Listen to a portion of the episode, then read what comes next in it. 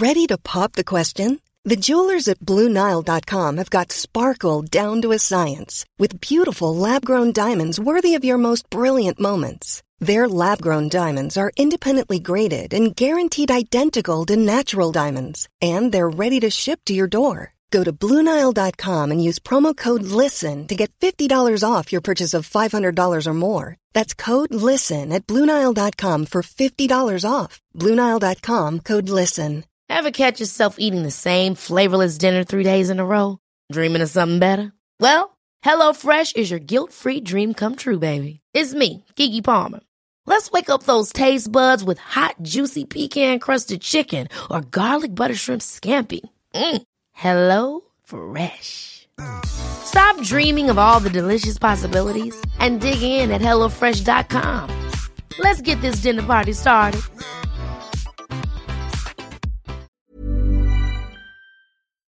Hola y bienvenidos a Tiny Vampires, un podcast sobre enfermedades, ciencia e insectos chupasangre.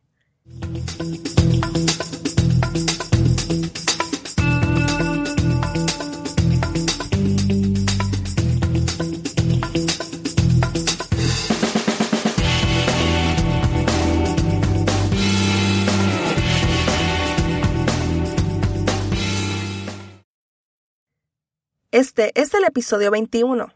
¿Por qué hay una vacuna contra la enfermedad de Lyme para perros, pero no para humanos? La pregunta fue hecha por Thomas Dow. Soy Raquel Montañez González, su presentadora. Antes de entrar en el episodio, quiero disculparme porque el episodio está un poco tarde. Raven tuvo que someterse a una cirugía y no pudo hacer mucho. Yo me encargué de toda la investigación para este episodio, y además tuve la responsabilidad de escribir parte de este episodio. No se preocupen, Raven está bien y nuestro próximo episodio estará a tiempo. Antes de hablar sobre las vacunas en general, comencemos discutiendo qué es la enfermedad de Lyme. Se ha mencionado a lo largo de varios episodios. Es posible que hayas oído hablar de ella en las noticias, o tal vez conozcas a alguien que haya sido afectado por la misma. La enfermedad de Lyme es causada por un grupo de bacterias del género Borrelia. Algunas de las especies son Borrelia burgdorferi, Borrelia afzeli y Borrelia garini. Los síntomas comunes de una infección de Lyme son fiebre, fatiga, dolor de cabeza y una erupción llamada eritema migratorio, que significa en latín enrojecimiento migratorio crónico. En casos severos, la infección se disemina a las articulaciones, el corazón y los nervios. Por lo general, esto sucede cuando la infección no se trata. Normalmente, si se detecta temprano, puede tratarse simplemente con unas pocas semanas de antibióticos. Usted se estará preguntando, si es tan simple de tratar, ¿por qué importa si hay una vacuna? Bueno, tenemos que entender cómo la bacteria entra al cuerpo. Al igual que los mosquitos que transmiten la malaria o el dengue, las garrapatas transmiten la bacteria responsable de la enfermedad de Lyme. Las garrapatas de patas negras, Ixodes scapularis e Ixodes pacificus, son responsables de propagar las bacterias en todo Estados Unidos. La mayoría de las personas se infectan con las picaduras de garrapatas muy jóvenes, que se llaman ninfas. Las ninfas son muy pequeñas, menos de 2 milímetros. Si quieres una referencia, una semilla de sésamo en tu hamburguesa es de aproximadamente 4 milímetros, por lo que puedes imaginar lo difícil que puede ser detectar una ninfa en ti. Las garrapatas adultas también pueden transmitir la enfermedad de Lyme, pero como son más grandes, son más fáciles de detectar y eliminar antes de que puedan propagar una infección.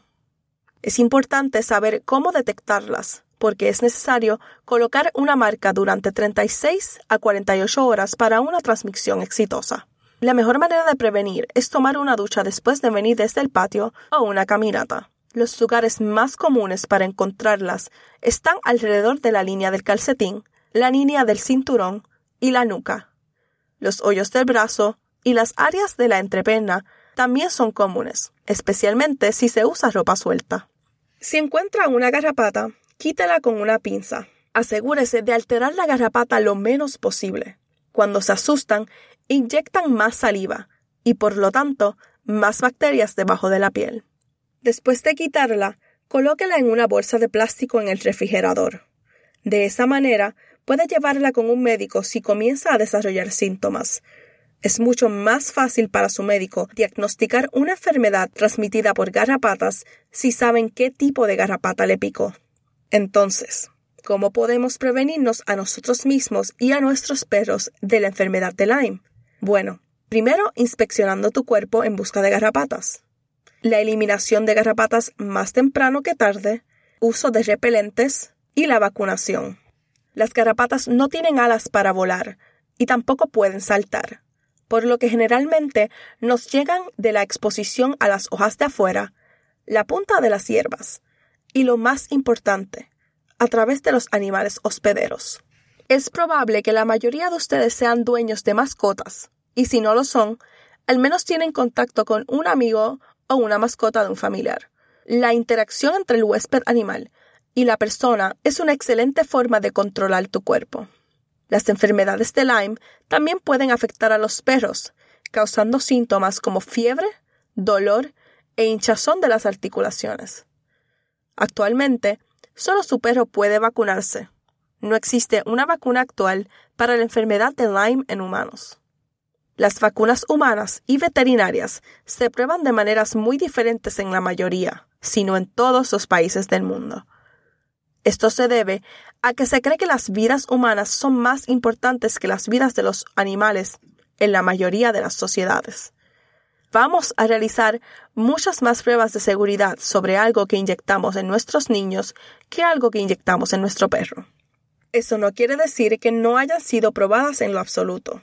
Como aprendimos en el episodio 20, las vacunas humanas pasan por una serie de estudios donde se prueba el compuesto en animales, como ratas de laboratorio, para asegurarse de que sean seguros y provoquen la reacción deseada del sistema inmunológico, lo que al fin ayudará al animal al combatir enfermedades. Eventualmente, los investigadores deben realizar pruebas en humanos, comenzando con unos pocos en la fase 1 y hasta miles en la fase 4. Todo el tiempo, los investigadores están observando para ver si la vacuna es segura y está previniendo la enfermedad los investigadores realizan ensayos denominados ensayos de campo. Prueban la vacuna en las personas que probablemente estén expuestas a la enfermedad. Si 200 personas en un pueblo de 5.000 se infectan al año, los investigadores pueden usar estadísticas para determinar la probabilidad de que una persona se infecte. En este ejemplo, 1 en 25.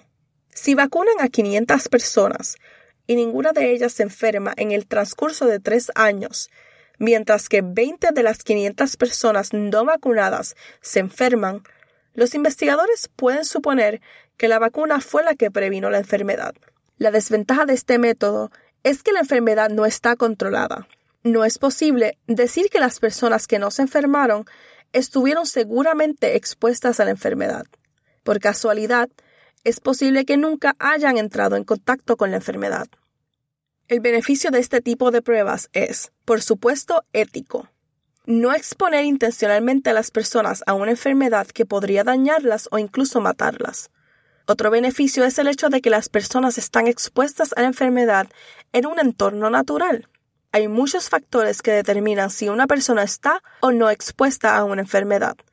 De esta manera, las pruebas aseguran que la vacuna aún puede ser segura y efectiva en estas condiciones naturales.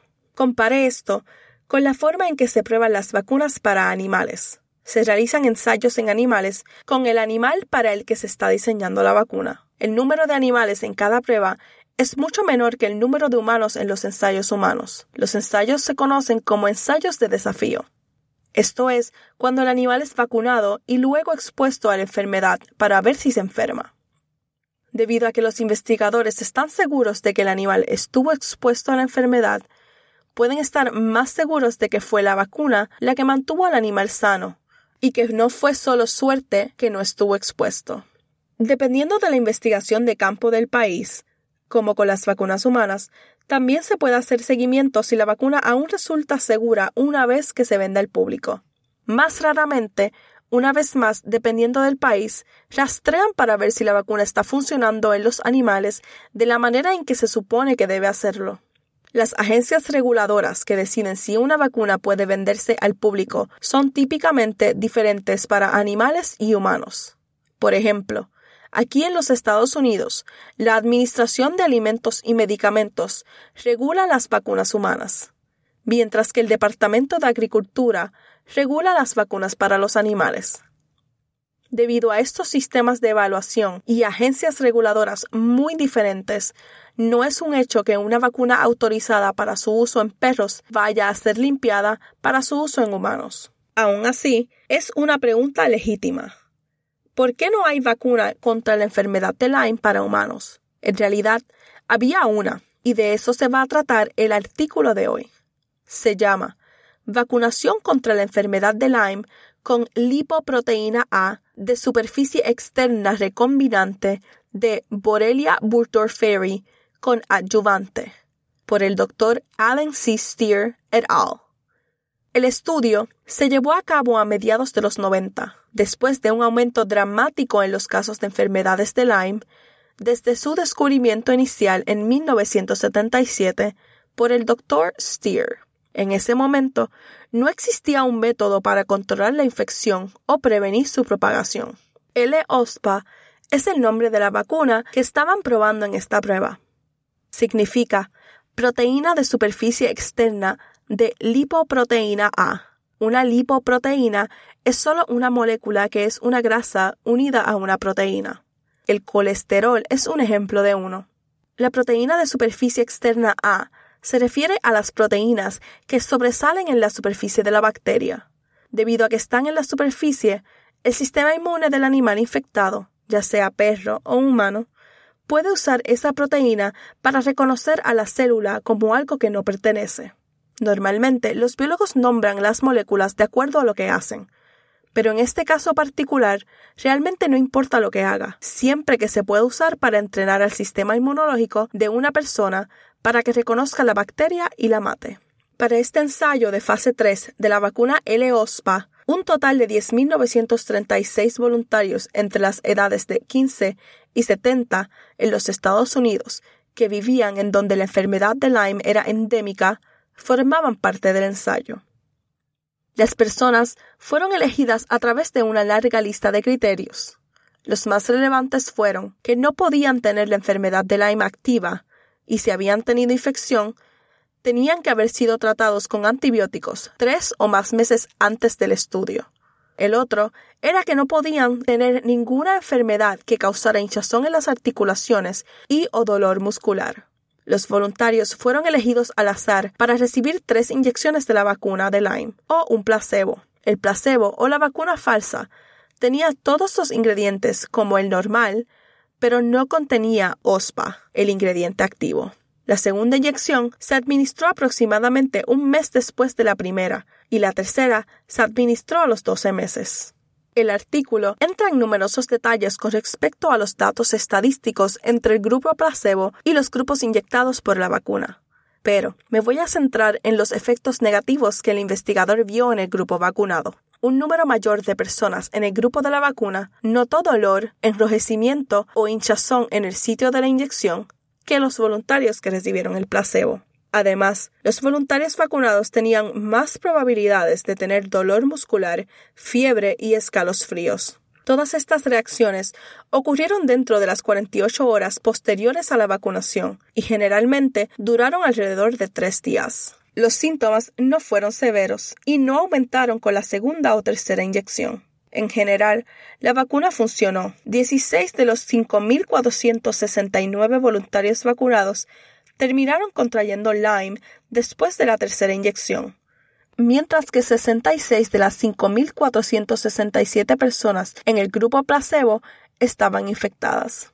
Además, la vacuna fue probada para proteger contra las infecciones latentes que podrían desarrollarse en la artritis o el daño neurológico crónico causado por la enfermedad de Lyme. El estudio fue financiado por SmithKline Vision Pharmaceuticals, que ahora es GlaxoSmithKline, y la licencia para L-OSPA se comparte con SmithKline, la Escuela de Medicina de la Universidad de Yale y la Sociedad Max Planck en Múnich, Alemania. La vacuna bajo el nombre de Liberix, fabricada por SmithKline Beecham, fue lanzada en diciembre de 1998, el mismo año del estudio, para personas entre las edades de 15 y 70 años. Para responder a la pregunta de Thomas, tuvimos una vacuna que demostró ser efectiva el 80% del tiempo. En cuanto a la seguridad, las prácticas de vacunas del Comité Asesor, o ACIP por sus siglas en inglés, de la cual es parte del CDC, dieron el visto bueno para el uso de Limerix. Teníamos información sobre qué pacientes eran elegibles para la vacuna, pero en ese momento no había información sobre dónde se encontraban las garrapatas con Lyme y apenas había información sobre la cantidad de garrapatas infectadas en esa ubicación. Puedes ver cómo esto podría crear un problema de dónde vacunar a las personas no valdría la pena correr el riesgo de los efectos secundarios si no estás viviendo cerca de un área donde una garrapata con Lyme te puede picar. Antes de que la vacuna pudiera ser vendida al público, el panel de la FDA se reunió para revisarla. Concluyeron que 1. La vacuna no protegía contra la infección de otras subespecies de Borrelia burgdorferi fuera de los Estados Unidos. 2. Las personas que fueron vacunadas no estaban completamente protegidas hasta el año después de la vacuna. 3. La vacuna no se pudo usar en niños, que en ese momento se sabía que tenían un mayor riesgo de infección. Y 4. Una de las preocupaciones más importantes, la posibilidad de una relación entre la vacuna y la artritis autoinmune. Después de estas y más consideraciones, el panel de la FDA apoyó unánimemente la aprobación de Limerix. Entonces se preguntarán, si fue aprobado, ¿por qué no estoy vacunado? La respuesta es que hay otras fuerzas en juego. Después del juicio antivacunas y las demandas colectivas, el calendario complicado de la vacuna, que disminuyó la asistencia médica para la vacuna, combinado con la baja demanda pública de la vacuna, SmithKline Beecham se retractó y dio por terminada la producción de Limerix en 2002. Otra compañía farmacéutica llamada Pasteur Merix Connaught, y perdonen si estoy pronunciándolo mal, estaba en ensayos clínicos de fase 3 para su propia vacuna de Lyme. Pero, después de ver lo que estaba sucediendo con Limerix, decidieron no seguir adelante con su desarrollo. Aunque el rastro mostró que no había pruebas de ello, estos grupos que retrocedían en contra de la vacuna estaban preocupados por algo llamado mimetismo molecular. Aquí es cuando la proteína que la vacuna está entrenando al sistema inmunológico para combatir, en este caso, OSPA, es muy similar a una proteína que está en nuestro cuerpo de forma natural. Por ejemplo, una proteína en el cartílago de nuestras articulaciones. La vacuna no solo entrenaría al cuerpo para atacar la bacteria Borrelia, sino también el cartílago de las personas, causando una enfermedad autoinmune. Si bien esto es algo que es posible, este tipo de reacciones se habría documentado en las fases 1, 2 y 3. El mimetismo molecular es el tipo de cosa que estos ensayos fueron diseñados para detectar.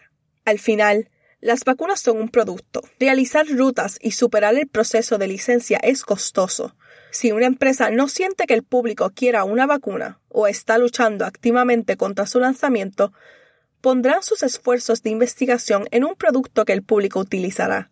Este es un ejemplo de una forma en que una vacuna puede ser impactada por algo totalmente fuera del ámbito científico o médico. A partir del 2011, la enfermedad de Lyme fue reconocida como la enfermedad transmitida por vectores más común en los Estados Unidos hay dos grupos de edad que tienen una mayor incidencia de la enfermedad de Lyme. Niños de 2 a 15 años y adultos de 30 a 55. En un informe de los Estados Unidos, el Departamento de Defensa reportó entre 2001 y 2008 3.222 casos documentados de enfermedad de Lyme, a pesar del uso de medidas preventivas.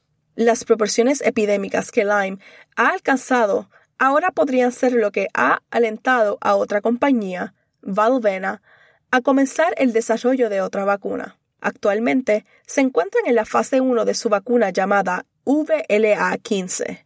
Se ha producido un gran desarrollo en la vacuna para perros, por lo que es posible que las lecciones aprendidas allí puedan hacer que la vacuna humana sea mucho mejor. El mes que viene, en el episodio 22, pasamos de las vacunas a hablar sobre algunos insectos que suenan a ciencia ficción. Por favor, síganos en Facebook y Twitter. Y por supuesto, evalúennos en podcast de Apple. Gracias por escucharme. Soy Raquel Montañez González, estudiante de doctorado de la Universidad de Notre Dame y financiada por el Instituto Nacional de la Salud.